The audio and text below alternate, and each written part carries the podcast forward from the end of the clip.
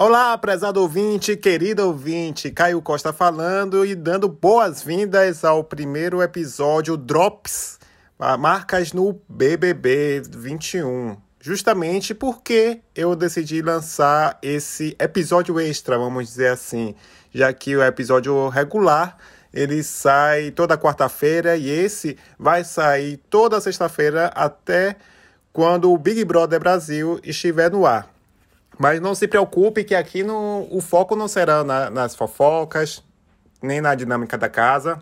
O negócio será o foco publicitário, né? Então, justamente como o nome já diz, o foco nas marcas, no marketing digital e etc.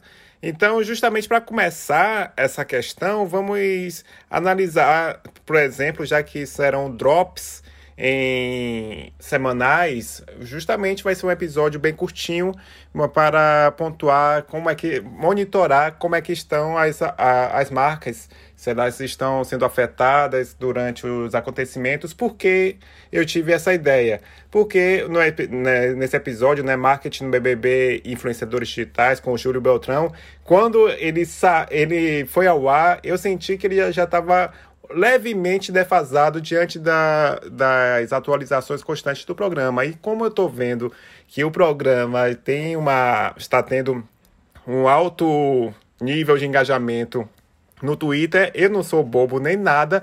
Eu peguei essa questão para você, novo ouvinte, né, que talvez venha através de pessoas que venham recomendar fãs do programa, quanto você que já me acompanha há muito tempo e sabe que aqui o foco sempre será marca digital, mídias sociais e o mercado publicitário em geral. Mas enfim, chega de papo, vamos direto para essa análise, né? Justamente nessa semana, a própria Mark que é uma das publicações especializadas no mercado publicitário, ele fez até uma, uma pergunta que está lá no episódio, né, junto com o Júlio.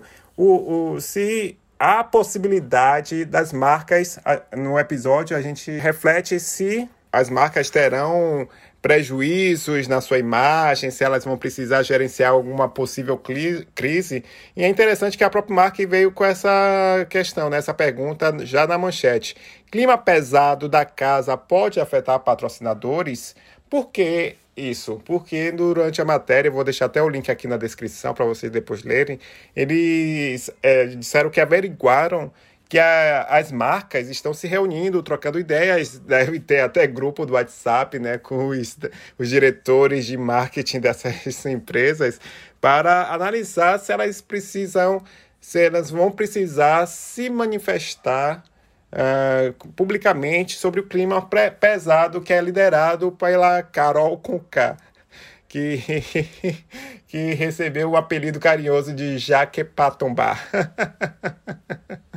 ai, ai, mas voltando, porque ela tá demais, justamente por causa uh, dos, dos comportamentos tóxicos, né? Para não perder a, a mania de pegar a linguagem do Twitter ela realmente está cancelando as pessoas, uh, as provas, com certeza, a prova do cancelamento, né, para apontar quem é o cancelador ou a canceladora, quem é o cancelado, certamente foi dedicada a ela, porque estava demais. Tanto é que aquela questão que a gente sempre fala, né, tweet de oportunidade, a escola que ela sempre vem descolada, bem humorada, o que é que ela fez? Ela fez assim que um ela publicou um tweet né, no meio do programa, enquanto o programa estava no ar, com o seguinte texto: Nesse ritmo, estou considerando virar Skol, S-C-O. Então uh, tem uma lata lá, Skol com C, né? Na lata não, na, na peça tem lá Skol com C, justamente por causa da K.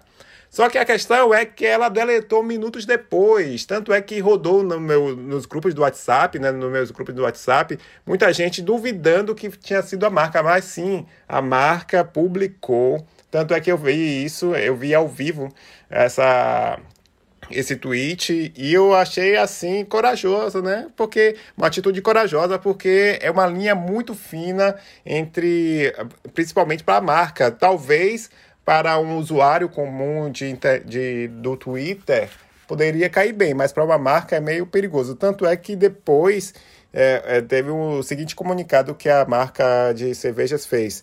Para a Skol, a zoeira só é legal quando todo mundo está curtindo. Por isso, em respeito aos envolvidos e seus familiares, nós deletamos o push. Pois é, querido ouvinte, prezado ouvinte, a, a, não, é, não é fácil não. Eu acredito, fazendo aqui a minha análise pessoal, você vai ter que refletir muito se você tem uma marca, se você gerencia o conteúdo da sua marca, que se você tem uma certa liberdade de não precisar aprovar todo o conteúdo, principalmente no Twitter, que é instantâneo, quase real time mesmo, para você não perder o momento, é bom você dar uma refletida aí, porque é, as emoções estão à flor da pele em relação ao BBB, BBB 21. Eu, é, na minha experiência, estou vendo que as pessoas estão se envolvendo mesmo. Se você tweetar sobre o programa, realmente você vai ter um engajamento, a possibilidade de você ter um engajamento muito forte é, é muito grande. Tanto é que eu pedi umas, umas dicas de pequenas empresas que por acaso tenham feito um conteúdo relacionado ao Big Brother. Se você tiver, eu peço que você faça o seguinte: entre no grupo lá do Telegram, digita lá Pode Citário, entra e manda assim os é, links de conteúdos de empresas locais, pequenas empresas que estão surfando na onda do Big Brother, que aí no, na próxima semana será bem interessante a gente ver isso, né? Então, me deram essa, essa dica que você vai poder ver no link da descrição, né, no texto, da Cone Store, né, que é, a Cone Store é uma, um restaurante especializado em comida japonesa. Aí botou, ela botou assim no Twitter. Hoje podem me chamar de é, Cone com C, porque o Cone é com K, né? Aí ela botou essa questão de essa brincadeira. Não teve tanta repercussão, mas a sacada foi boa, eu gostei.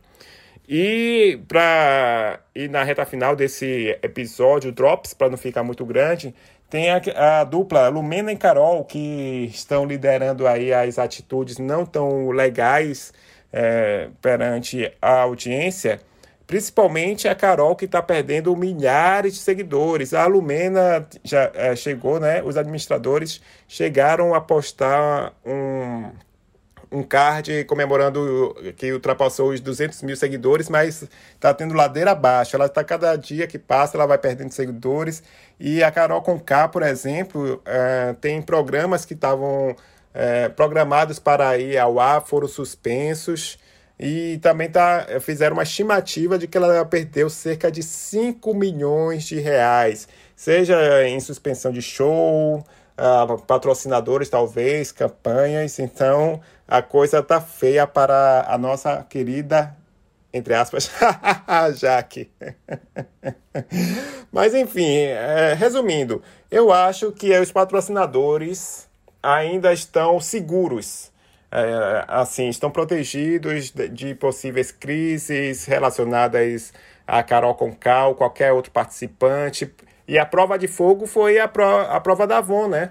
Que foi a primeira grande, o primeiro grande bate-boca, discussão entre os participantes, que eu, pelo menos no Twitter, quando eu estava, ninguém culpou a Avon porque não teria sentido nenhum também culpar a Avon pela briga, porque ela só fez ali foi disponibilizar seus materiais para é, envolver os participantes.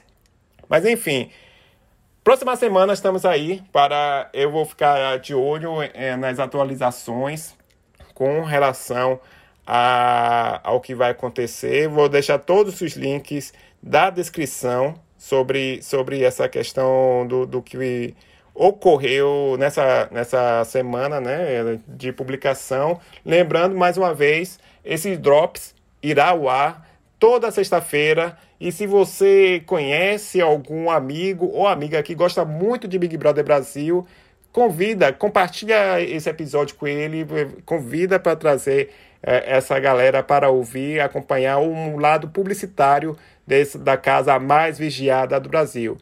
Meu nome é Caio Costa, se você quiser me seguir nas, em todas as mídias sociais, é arroba Blogcitário. Então é isso, muito obrigado pela sua atenção e até o próximo episódio. Tchau, tchau!